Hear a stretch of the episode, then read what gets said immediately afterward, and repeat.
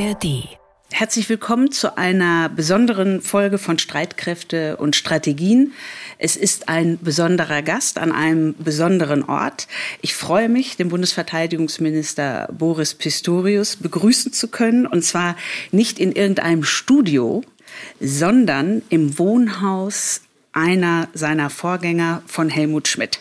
Wir sind in Hamburg-Langenhorn zu Gast bei der Helmut und Loki Schmidt Stiftung und gemeinsam mit der Stiftung wollen wir von nun an in unregelmäßigen Abständen Gespräche führen zu dem Thema Außen- und Sicherheitspolitik.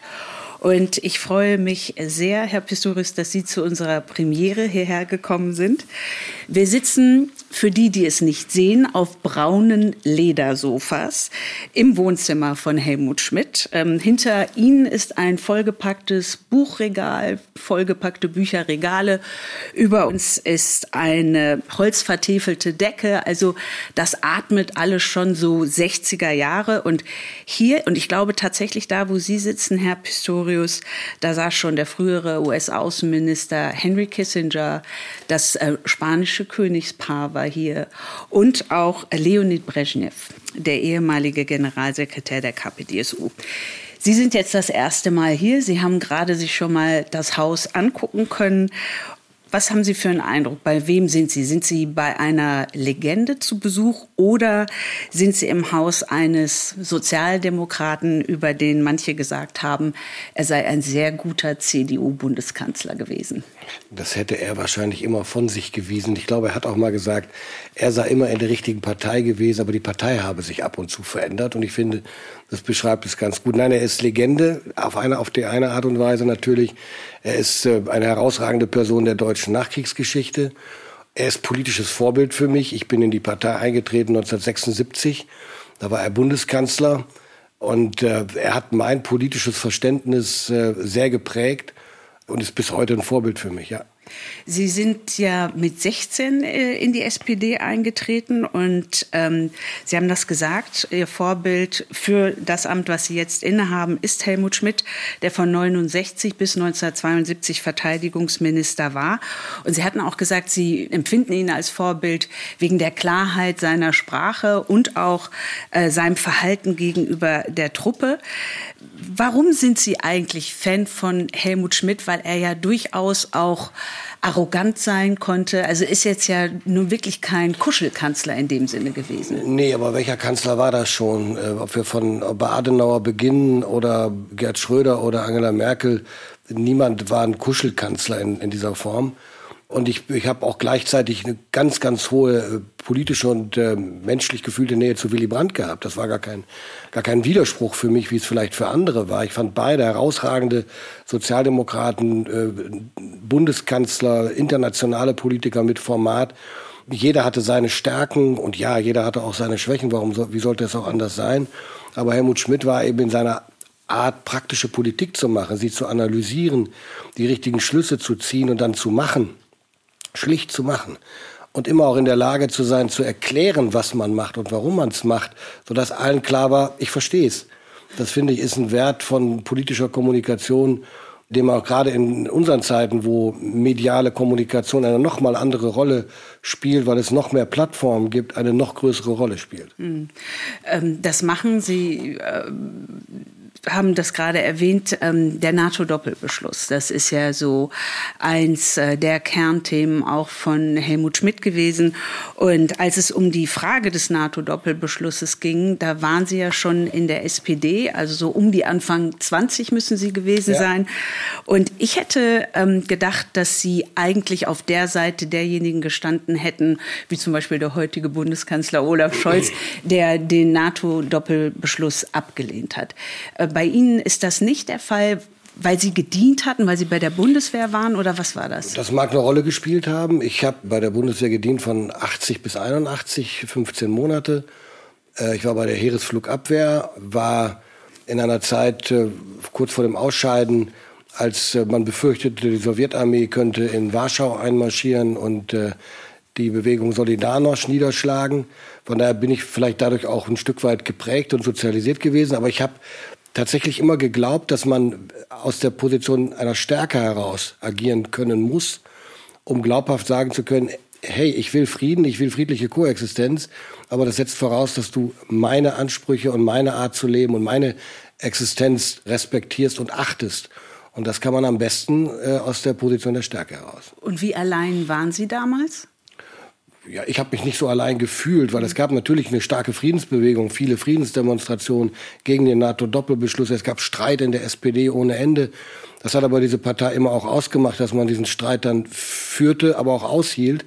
Ich habe mich nicht alleine gefühlt. Ich war gefühlt in der Minderheit, mhm. äh, aber das hat mich zumindest in dieser Phase nicht, nicht besonders irritiert. Mhm.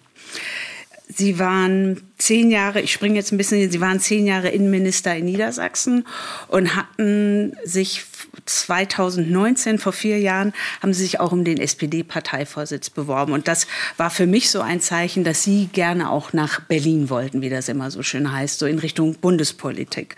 Und ähm, jetzt sind Sie seit Januar Bundesverteidigungsminister. Wie oft denken Sie, klar, das ist genau das, was ich wollte, Minister im Bundeskabinett? Also ich, ich fange mal mit einer anderen Bemerkung an. Ich habe meine politische Karriere nie geplant, sondern ich hatte immer, in, ich war immer in der Situation, dass ich gefragt worden bin, möchtest du dieses oder jenes machen? Was eigentlich das Schönste ist. Ne? Das ist das Schönste, vor allen Dingen, weil ich immer auch ein Stück weit äh, misstrauisch war, wenn Menschen sagten, ich plane mein Leben oder erst recht meine berufliche Karriere. Ich habe sehr früh gelernt, dass das Leben meistens anders kommt, als man denkt, durch die erste Krebserkrankung meiner Frau Mitte der 90er Jahre. Da habe ich bestimmte Dinge für mich und für uns auch anders sortiert. Von daher habe ich immer mein Bestes gegeben und wenn sich daraus Möglichkeiten ergeben, habe ich gemeinsam mit der Familie entschieden, diesen oder jenen Schritt zu machen oder nicht zu machen. Von daher 2019 ging es mir darum, die SPD war in einer Situation, in der es ihr echt schlecht ging. Es zeichnete sich nicht ab, wie es weitergeht.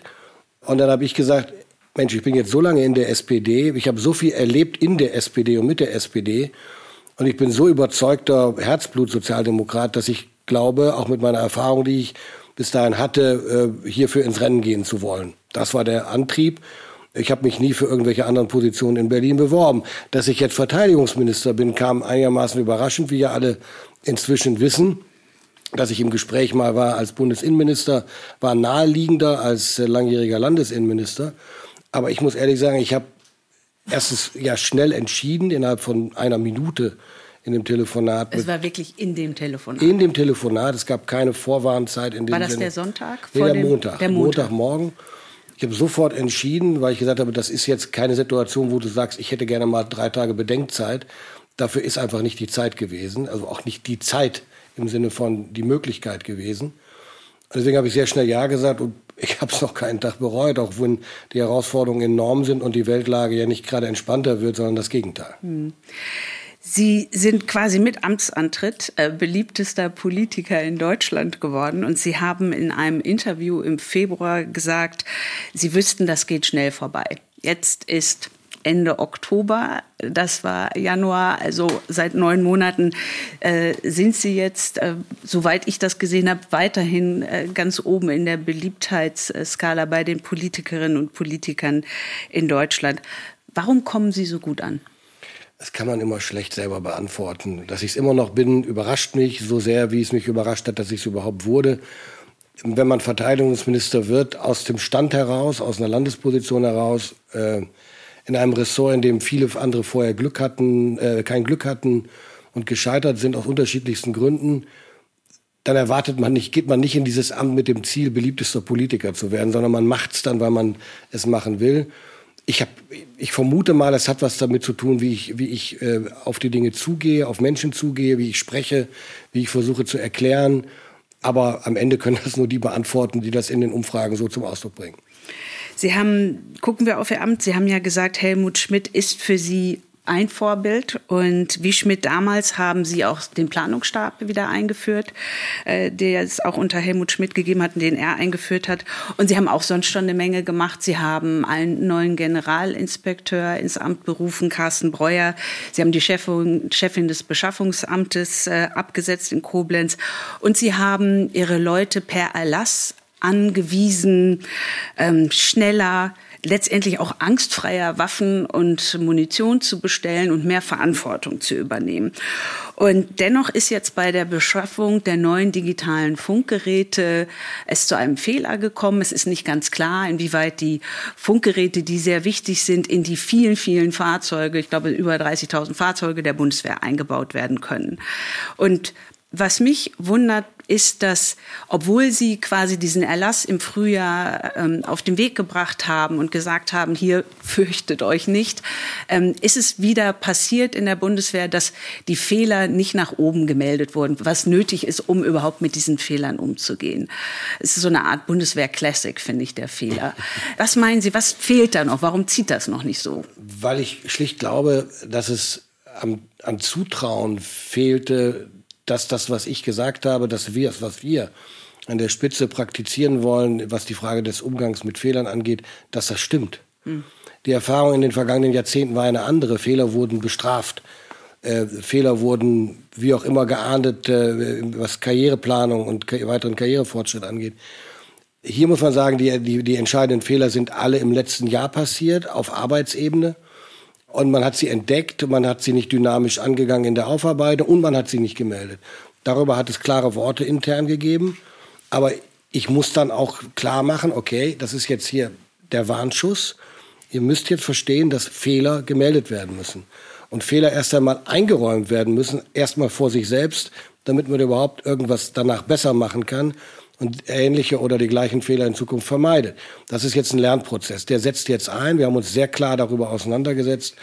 Und es braucht halt auch das Zutrauen, dass das stimmt, was man, was man sagt. Wenn Sie sagen, wir haben uns sehr klar darüber auseinandergesetzt, sind Sie dann wütend? Oder oh ja, ich kann auch wütend werden. Ist das dann auch, laut? Es kann auch mal laut werden, aber selten, oder nein, eigentlich nie persönlich verletzen, das ist mir wichtig aber schon mal laut und auch sehr energisch, weil ich mich dann auch wirklich ärgere. Und ich mache dann aus meinem Herzen keine Mördergrube, wenn ich gesagt habe, Leute, meldet Fehler. Wir können nur daran arbeiten, wenn. Und dann passiert es nicht. Und ich stehe irgendwo in der, in der Pläne, ich war in Litauen, glaube ich, als ich davon mhm. erfuhr und war gar, nicht, war gar nicht informiert, war gar nicht sprechfähig wirklich. Das ist schon sehr ärgerlich. Mhm.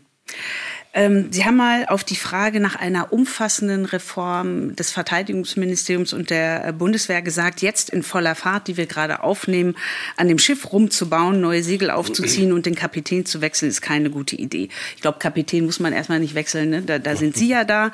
Aber das Verteidigungsministerium ist ja immer in voller Fahrt.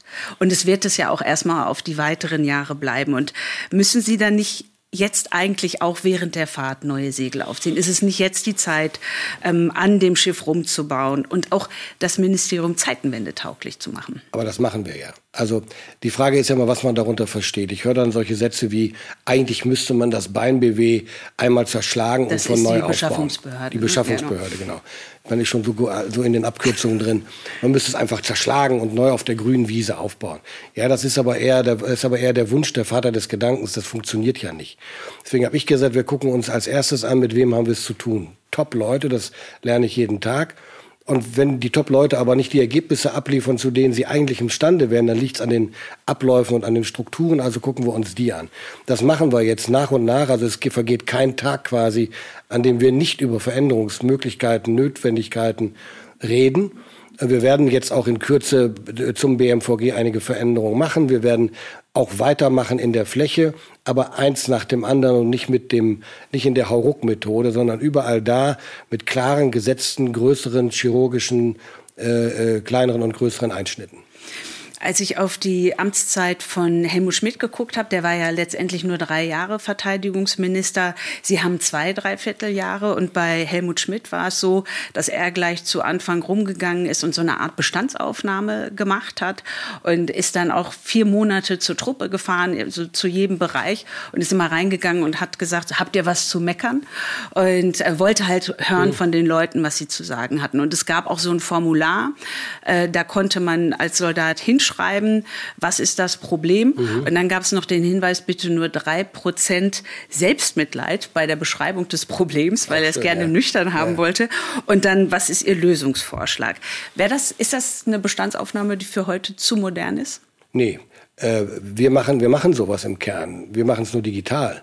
Es gibt die Möglichkeiten und die haben wir genutzt. Die Auswertung ist abgeschlossen, die Umsetzung einer Vielzahl der Vorschläge, die dabei eingegangen sind, läuft gerade oder ist in der Vorbereitung.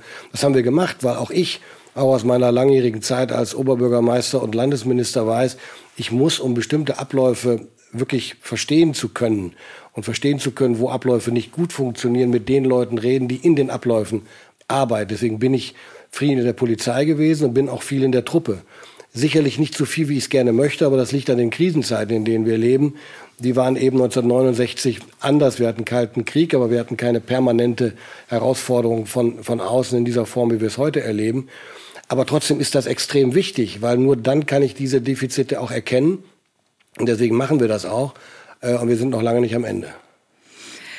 Das werden viele gerne hören, weil ich glaube, es gibt schon die Sorge, ob es das jetzt quasi schon nein, gewesen ist, weil bei Helmut Schmidt, der hat sich ja auch mit seinen Generälen angelegt.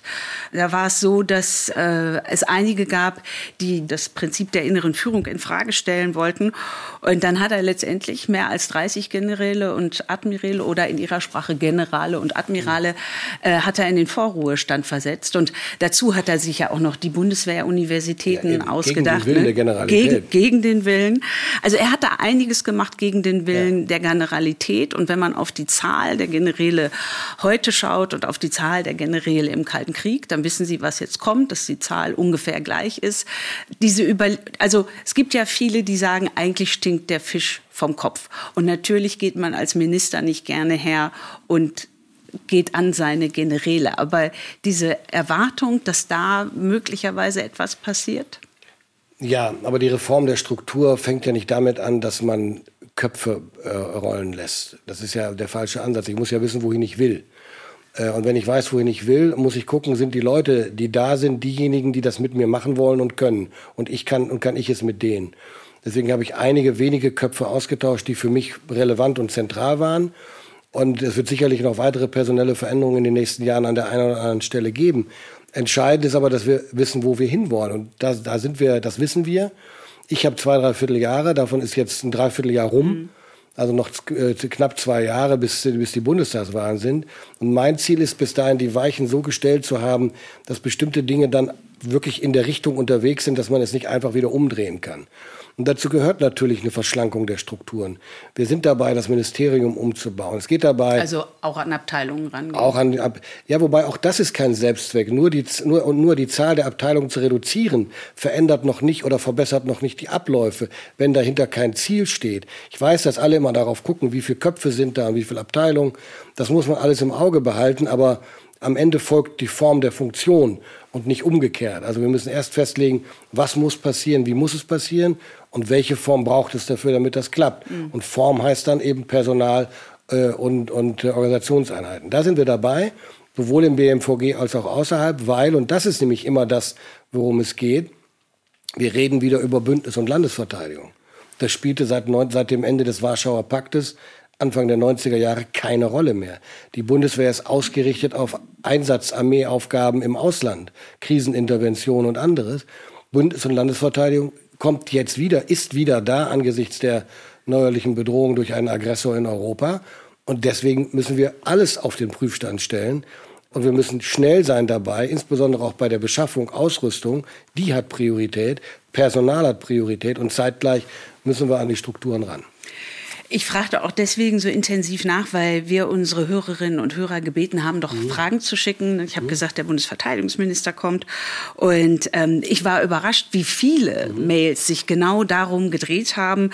Da gibt es zum Beispiel unseren Hörer Stefan Reis, ne, der sagt, äh, ich würde mir wünschen, dass Boris Pistorius die Faktoren Tempo und Volumen beim Ausbau der Landes- und Bündnisverteidigung anspricht. Es geht mir ausdrücklich nicht um Kritik, aber ich würde gerne mehr über die Hintergründe erfahren, weshalb es offenbar offenbar so schwierig ist, parallel zur fraglos sehr wichtigen Belieferung der Ukraine sich deutlich schneller um den Ausbau der eigenen Verteidigungsfähigkeiten zu kümmern, kann man bürokratische Hürden nicht beherzter vom Tisch fegen.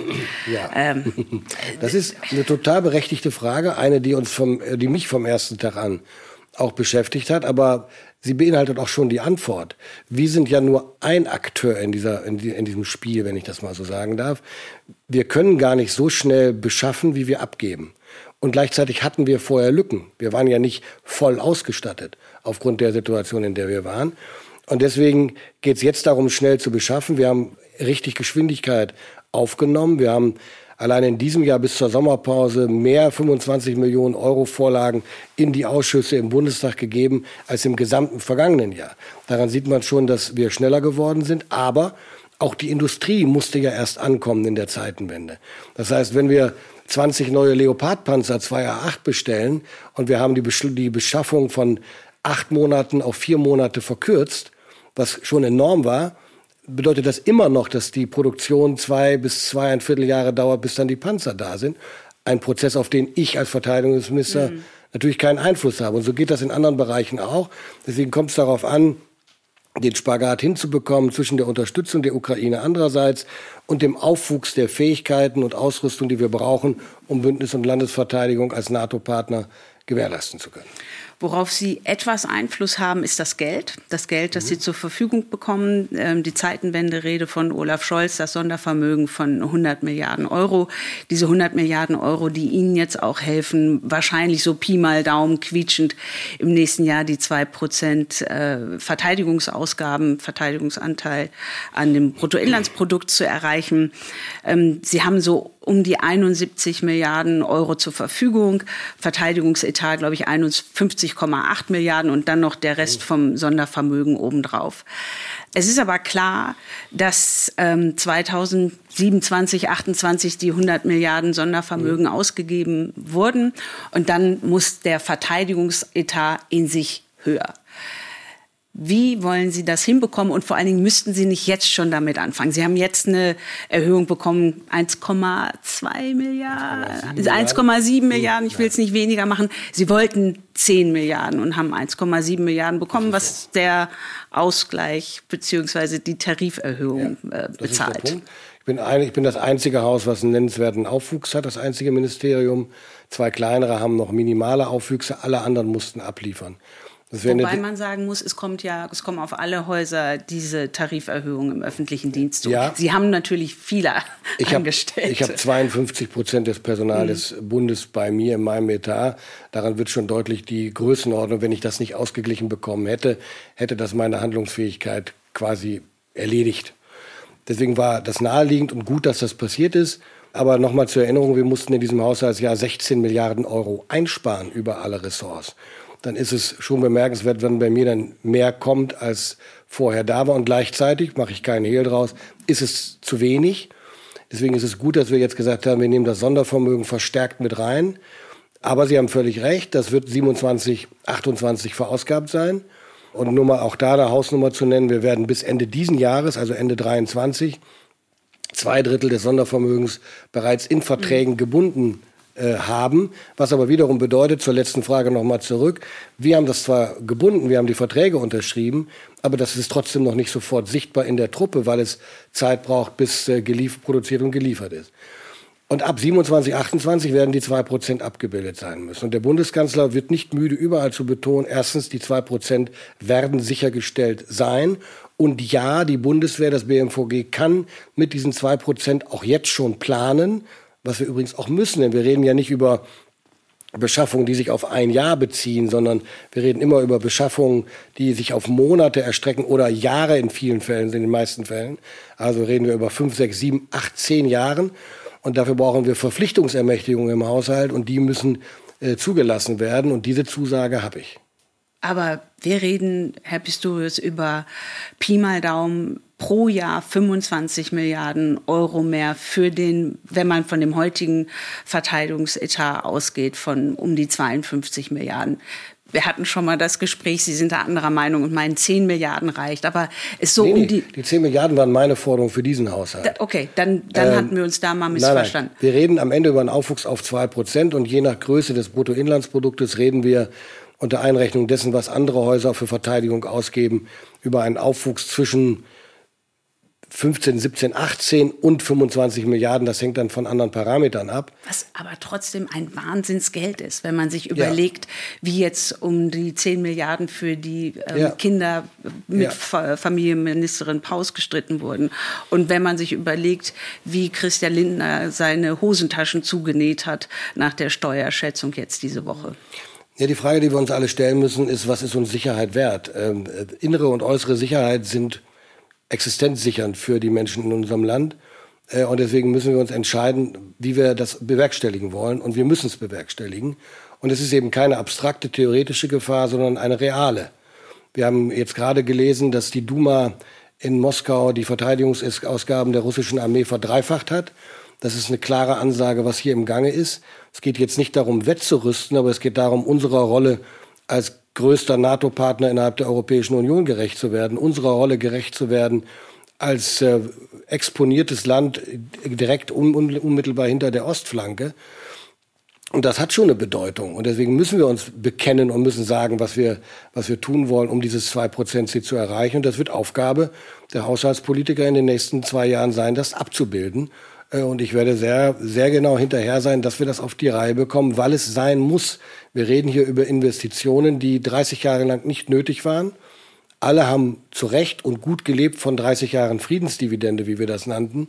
Aber diese Zeit ist jetzt leider vorbei. Wir müssen wieder über Abschreckung und Verteidigung reden und das kostet Geld. Wir haben über den Zustand der Bundeswehr gesprochen. Kommen wir zum Zustand der Welt.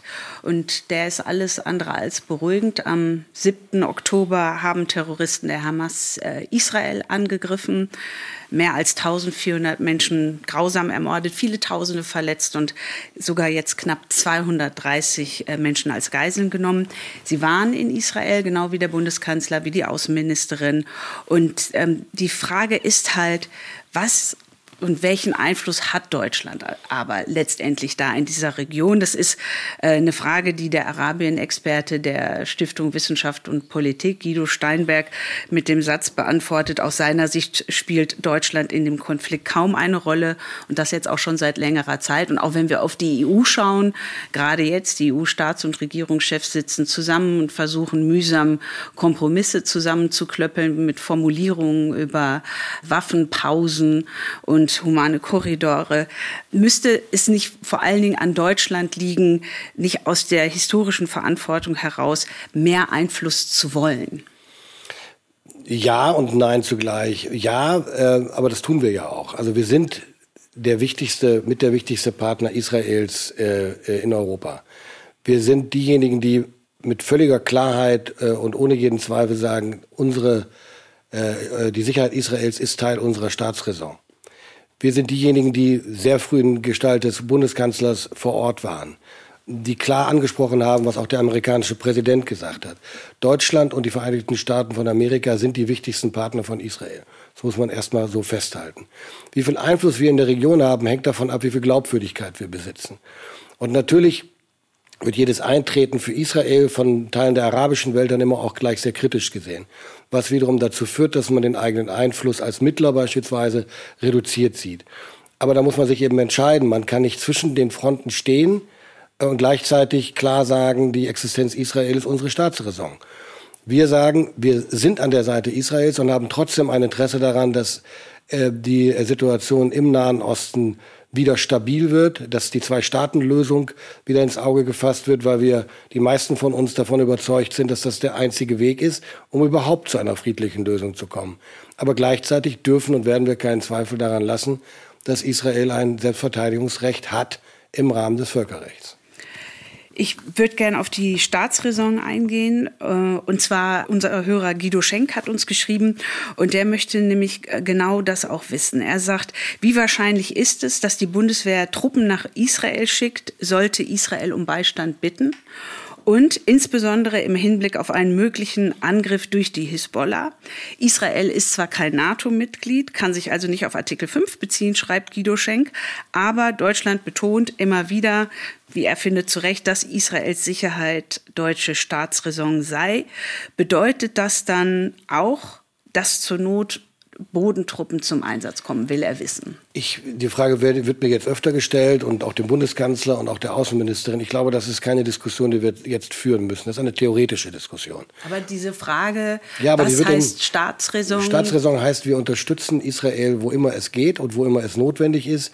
Äh, die Israelis sind sehr stolz zu Recht auf ihre Streitkräfte und auf ihre eigene Leistungsfähigkeit und auf ihre Fähigkeit, ihr Land zu beschützen und das zu Recht, wenn man äh, auf die Zeit seit der Staatsgründung äh, schaut. Von daher, die Israelis, unsere israelischen Freunde bitten um Unterstützung, aber bislang sehr bescheiden, in sehr kleinem Umfang. Wir leisten, was wir können. Aber ob dieser Zeitpunkt überhaupt irgendwann jemals kommt, dass die Israelis um diese Form von Unterstützung bitten, ist offen. Und wenn sie kommen, dann werden wir uns mit dieser Frage auseinandersetzen und sicherlich nicht nur alleine im stillen Kämmerlein, sondern dann auch mit den Partnern in der Europäischen Union und der NATO. Aber das ist zurzeit keine Frage und wir sollten keine Szenarien herbeireden. Okay, habe ich verstanden. Bei Bodentruppen, Guido Schenk bringt ein ähm, Waffensystem mit Israel im Zusammenhang, was wir sonst immer vor allen Dingen mit einem anderen Land gehört haben, und zwar Taurus. Er schreibt und möchte nochmal nachfragen, würde man Israel Taurus-Raketen liefern, liefern? Man liest von Tunnelsystemen der Hamas, die man damit wohl effektiv er schreibt in Anführungsstrichen bewirken kann, also wo Taurus was ausrichtet, meine Übersetzung. Das sind jetzt sehr militärisch-technische Fragen. Bislang das sind unsere Zuhörer. Ja, ja, ist auch völlig, völlig in Ordnung. Ich verstehe diese Fragen auch alle sehr, sehr gut. Ist aber auch eine Frage, die rein hypothetisch ist. Ja, die Israelis haben bislang kein Waffensystem dieser oder ähnlicher Art angefragt. Und wenn die Anfrage kommt, werden wir uns damit auseinandersetzen. Das ist einfach eine Frage, die beantwortet werden muss, wenn sie sich stellt. Man sollte nicht im Voraus schon auf Vorrat gewissermaßen äh, sich in diesen Fragen äh, festlegen und binden. Das kommt dann, wenn es kommt. Sie haben gerade sehr plastisch beschrieben, wo Deutschland steht, an der Seite Israels. Und der israelische Premier Netanyahu sagt jetzt, äh, jeder Hamas-Kämpfer ist totgeweiht. Und ähm, macht sich die Bundesregierung auch dieses militärische Ziel Israels zu eigen? Es ist nicht unser militärisches Ziel, es ist das militärische Ziel der Israelis. Und ich muss mir auch nicht jede Wortwahl zu eigen machen, um trotzdem unverbrüchlich an der Seite der Israelis zu stehen was die Israelis hier erlebt haben, ist, das haben nicht wenige Kommentatoren zu Recht so beschrieben, das 9-11 Israels. Das ist ein äh, Terroranschlag un bislang unvorstellbaren Ausmaßes. Kein Vergleich mit militärischen Schlägen, die es in der Vergangenheit gab. Hier sind gezielt Zivilisten gefoltert, getötet, vergewaltigt und verstümmelt worden. Das muss man in aller Deutlichkeit zu so sagen. Kinder und Säuglinge, junge Frauen und, und äh, alte Frauen und alte Männer, das habe ich in dieser Form, ich habe die Videos gesehen, wie viele von Ihren Zuhörerinnen und Zuhörern sicher auch und noch schlimmere gesehen. Das kann man sich nicht vorstellen. Das ist ein Trauma. Und dass man in einer solchen Situation sehr emotional und sehr aufgebracht reagiert und spricht, ist, glaube ich, verständlich. Entscheidend ist aber nicht das, was man sagt, sondern das, was man tut. Und die Israelis verhalten sich, so wie ich das wahrnehme, bislang sehr umsichtig. Sie machen ihre Schläge, die sie machen müssen. Äh, und ja, es gibt leider zivile Opfer, aber das liegt eben nicht zuletzt auch daran, dass die Hamas sich ähm, hinter den Schürzen und äh, Jacken der Zivilisten versteckt. Wie lange haben Sie den Eindruck, guckt man in Deutschland ähm, die Bilder von toten und verletzten Zivilisten in Gaza an, guckt an in Form von ertragen, weil es ist natürlich auch schwer äh, zu ertragen, diese Bilder zu sehen. Ja, also ich habe, äh, wie gesagt, in, in Israel und auch bei der Verteidigungsministerkonferenz in der Woche davor, als Joachim Galland zugeschaltet war und ein Video zeigte, aber eben auch in Tel Aviv Videos und Bilder gesehen. Ich habe die Schilderung des jungen, jungen Mannes gehört, dessen Schwester verschleppt worden ist und immer noch in der, in der Geiselhaft der, der Hamas ist. Wenn Sie das hören, wenn Sie das sehen, gefriert Ihnen wirklich das Blut in den Adern. Das ist eine unvorstellbare, menschenverachtende Gewalt, die eben nichts zu tun hat und nicht vergleichbar ist mit zivilen Opfern, die zu beklagen sind, wenn militärische Auseinandersetzungen toben, egal in welcher Form. Hier verhält sich die Hamas eben als das, was sie ist, als eine Terrororganisation und nicht wie ein, eine Kriegspartei. Und das macht es für Israel auch so schwer, gezielte, effektive Schläge zu führen, ohne zivile Opfer äh, herbeizuführen. Das ist ein furchtbares Dilemma für alle Beteiligten. Und deswegen ist ja jeder Versuch auch so wichtig und willkommen, zur Deeskalation beizutragen. Gerade sieht es halt überhaupt gar nicht nach Deeskalation aus. Ähm wenn man auf die Folgen schaut, die dieser äh, Krieg haben kann, vor allen Dingen, wenn er sich ausweitet. Es gibt ja die unterschiedlichsten Szenarien, sehr beunruhigende, ähm, läuft hinaus USA einerseits, die ja auch mit zwei Flugzeugträgerverbänden im östlichen Mittelmeer sind und dann auf der anderen Seite Iran. Äh, jetzt in dieser Nacht haben ja, ähm, gab es amerikanische Angriffe auf äh, Stützpunkte der iranischen Revolutionsgarden in Syrien.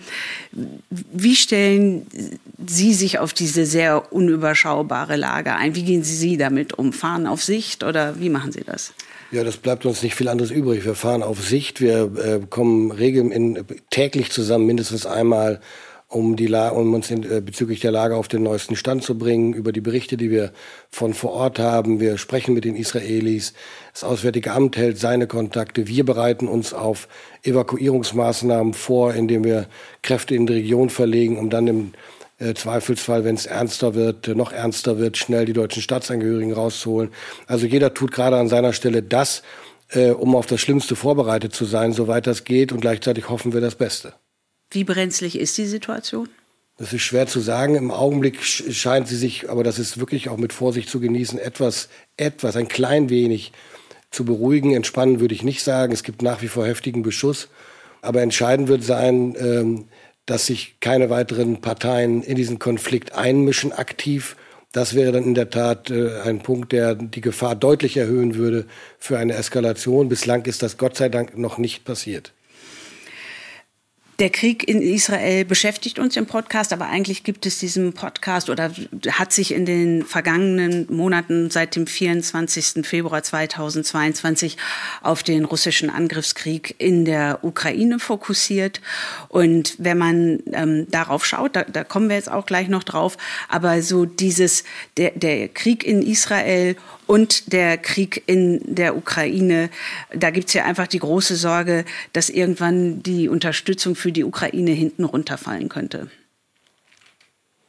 Ja, die Sorge gibt es, sie wird geäußert. Bislang ist es in, in Deutschland nicht ersichtlich. Die Mehrheit in den Umfragen sind nach wie vor eindeutig für eine Unterstützung der Ukraine. Ja, wir wissen nicht, was passiert Ende nächsten Jahres, wenn in, in den Vereinigten Staaten neu gewählt worden ist. Und ja, wir wissen nicht, was in anderen Ländern passiert. Aber egal, wer am Ende die Mehrheiten erringt, wir müssen uns alle gemeinsam immer wieder klar machen, um was es hier geht. Hier geht es nicht nur, als wenn das nicht genug wäre, um die Souveränität und die Sicherheit der Ukraine. Hier geht es um die Verteidigung der internationalen regelbasierten Ordnung. Wir können nicht zulassen, dass ein Autokrat in Europa glaubt, Grenzen verschieben, sich Länder einverleiben zu können, nur weil sie irgendwann mal zum Territorium gehört haben. Die Unverletzlichkeit der Grenzen souveräner Staaten ist wesentlicher Eckpfeiler unserer internationalen regelbasierten Ordnung.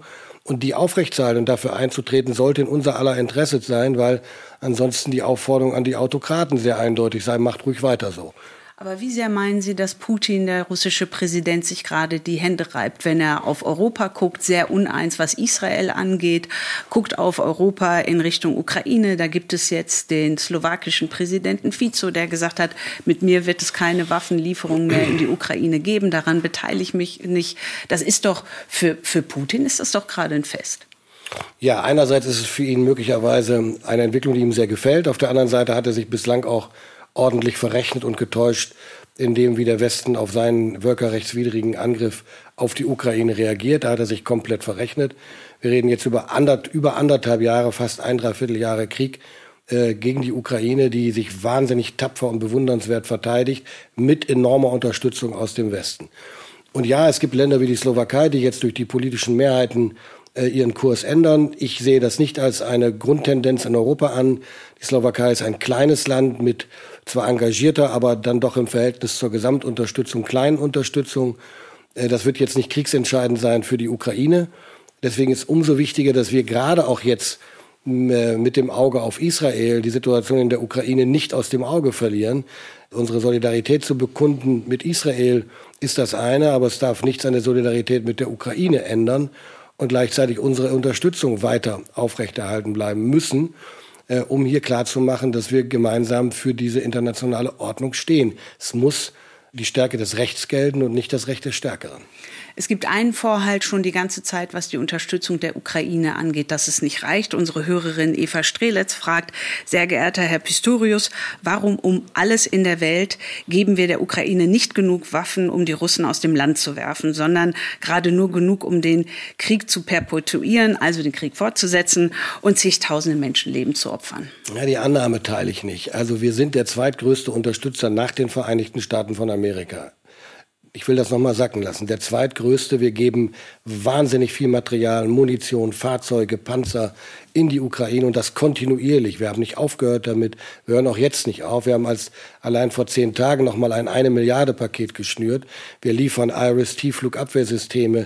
Wir geben nochmal ein großes Patriot-Feuerleitsystem zum Schutz des ukrainischen Luftraums und damit insbesondere um die Menschenleben, von denen Ihre Zuhörerin gesprochen hat, zu schützen vor den Angriffen, die jetzt wieder verstärkt begonnen haben, durch russische Drohnen, durch russische Raketen. Unsere Systeme in, äh, aus, der, aus Deutschland, die wir liefern, retten jede Nacht und jeden Tag viele, viele ukrainische Leben. Und das schätzen die Ukrainer sehr hoch ein. Und wir liefern alles, was irgendwie lieferbar ist äh, und werden damit auch weitermachen. Sie wissen, was jetzt kommt. Alleine, wenn Sie sagen, wir liefern alles, äh, äh, was wir können. Es ist Ihr Lieblingsthema, äh, der deutsche Marschflugkörper Taurus.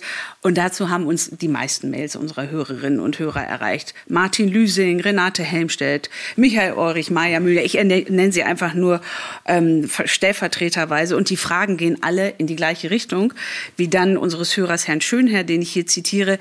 Weshalb reagiert Kanzler Scholz so zögerlich auf die Bitte der Ukraine zur Lieferung von weitreichenden Waffen wie dem Taurus-Raketensystem? Kanzler Scholz behauptet immer, nicht alleine oder voreilig handeln zu wollen. Das war bisher sein Argument, weshalb er das System nicht an die Ukraine weitergereicht hatte. Mittlerweile haben aber verschiedene Nationen weitreichende Waffensysteme an die Ukraine abgegeben. Er nennt die Attackams, äh, die Raketen aus den USA. Äh, er sagt, Deutschland wäre nicht mehr allein alleine, ich füge noch hinzu, Großbritannien, Frankreich, wissen Sie alles, haben Marschflugkörper geliefert. Was ist es, warum wir es nicht machen? Also zunächst mal muss man sagen, äh, die Marschflugkörper, die bislang geliefert worden sind, und das gilt auch für die amerikanischen Ettercamps, haben eine deutlich geringere Reichweite als die, als die im Taurus. 165 Kilometer. So, Taurus, bei Taurus reden wir von einer äh, Reichweite von 500 Kilometern. Aber Storm Shadow und Scalp haben 250 ja, Kilometer. 250 ist aber, also auch, ist, ist aber auf jeden Fall schon mal mehr als Aber es ist auch nur die Hälfte der Taurus-Marschflugkörper. Das heißt, die Taurus-Marschflugkörper können weit auf das russische Territorium vordringen. Die Ukrainer sagen, sie richten sie nur auf ihr Territorium Territorium, was von den Russen besetzt ist. Und trotzdem gibt es Vorbehalte verschiedener Art, auch technischer Art übrigens. Das kann am Ende auch eine Frage sein eines notwendig werdenden Mandats durch den Deutschen Bundestag, weil es eben nicht einfach so ist, dass man die Dinger liefert und dann kann man sie von heute auf morgen einsetzen. Das braucht Vorlauf, das braucht Unterstützung. Wie weit geht die? Ist das dann eine Kriegsbeteiligung in irgendeiner Form? Das sind alles Fragen, die uns sehr, sehr beschäftigen. Und ich muss Ihnen ehrlich sagen, ich bin sehr froh, dass wir einen Bundeskanzler haben, der in einer so wichtigen, sensiblen Frage sich die Zeit nimmt, die es braucht, um eine solche Entscheidung zu treffen. Weil es hier nämlich am Ende auch um die Sicherheit der Bundesrepublik Deutschland geht und um eine Frage, die sorgfältig abgewogen gilt. Und es ist nicht das Gleiche, einen solchen Marschflugkörper zu liefern, als einen, der 200 oder 250 Kilometer weit fliegt. Bundestag, Sie haben die Mehrheit. Also wenn man sagt Bundestagsentscheidung, Sie regieren mit einer Mehrheit, Sie haben eine Mehrheit. Also von daher, das wäre ein Problem, was man lösen es wäre könnte. Aber ein, ein weiterer Schritt in den Krieg hinein, wenn man das täte mit einem Mandat. Deswegen muss man, wenn das denn so wäre, das muss man alles noch mal in, sich in Ruhe anschauen. Ist der Glaube und das ist ja das ist ein wiederholender, ein sich wiederholendes Momentum zu glauben, dass jetzt die Taurus der Gamechanger in diesem Na, Krieg das, wären. Das sagt ja auch keiner. Keiner sagt, es ist der Gamechanger, aber sie wissen, es gibt spezielle Fähigkeiten des Taurus, was zum Beispiel Zerstören von Brücken angeht. Ähm, da ist der Taurus halt besser als andere. Das kann man so sehen, das kann man auch in Frage stellen. Ich würde gerne dabei bleiben, dass äh, es bislang keine Entscheidung dazu gibt, weil der Prozess noch nicht abgeschlossen ist und wir werden sehen, was sich in Zukunft ergibt. Damit möchte ich es dann auch bewenden lassen und äh, möchte mich ganz, ganz herzlich bei Ihnen bedanken, Herr Pistorius, dass Sie sich die Zeit genommen haben, äh, dass Sie hier in das Helmut und Loki Schmidt Haus gekommen sind. Ich möchte mich auch bei der Stiftung bedanken, bei der Helmut und Loki Schmidt Stiftung, dass wir hier an diesem besonderen Ort sein konnten. Das war's für Streitkräfte und Strategien für heute. Wir melden uns am Dienstag wieder und am Dienstag mit einem Schwerpunkt zu der Situation im Nahen Osten. Vielen Dank, es war mir eine große Freude und auch eine Ehre, hier in dem Haus von Helmut und Loki Schmidt zu sein äh, und dieses äh, Gespräch mit Ihnen zu führen. Vielen Dank. Ich danke auch.